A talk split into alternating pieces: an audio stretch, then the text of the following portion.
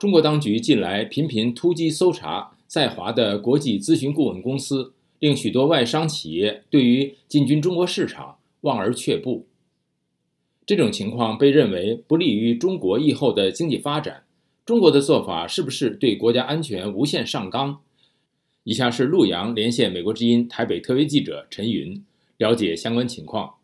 陈云，我们注意到，在中国的多家国际咨询公司。最近是频频遭到中国国安部门以危害国家安全为理由的突击搜查，比如中国国际咨询行业的龙头凯盛荣英，在五月八号呢，被中国国安部门以危害国家安全的这个理由呢，嗯，搜查了他们在北京、上海、苏州和这个深圳的办事处。那么，中国这种做法的背后的原因是什么呢？陈云，陆阳。中国的这种做法反映了中共高层啊，他们既想要发展经济，但是呢，另一方面又非常担心国家安全的这种极度矛盾的心态。那美国的新泽西拉马博学院政治学副教授陈鼎，他在接受我的采访时说：“因为虽然说开放经济让经济成长是非常的重要，但是对中国共产党来讲，另外一样很重要的事情，当然是他们的国家安全还有维稳。”就是使得他们的政权不会有被受到任何样的挑战。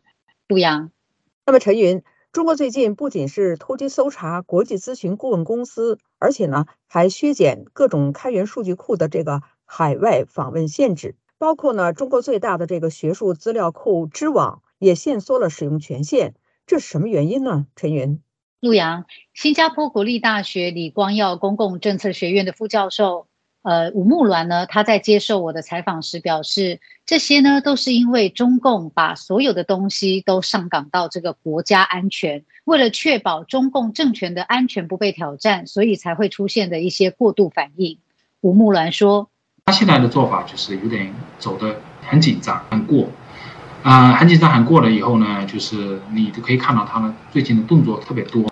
陆阳，嗯，陈云，那路透社分析哈。中国对国家安全的这种迷恋，正在损害中国在外交和商业上与西方重新接触的努力，可能会让中国陷入孤立。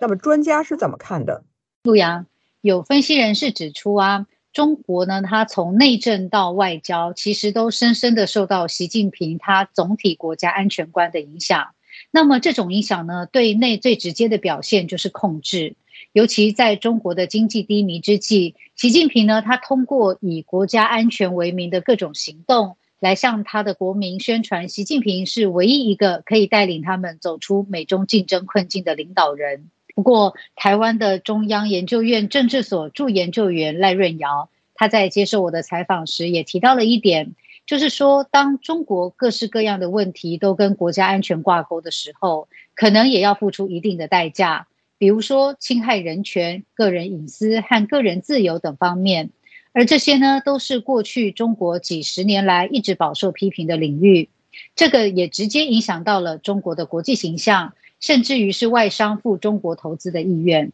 陆阳，谢谢陆阳与美国之音在台北的特约记者陈云的连线报道。国家安全无限上纲，中国为何到处出击并过度反应？了解更多新闻内容，请登录 VOA Chinese 点 com。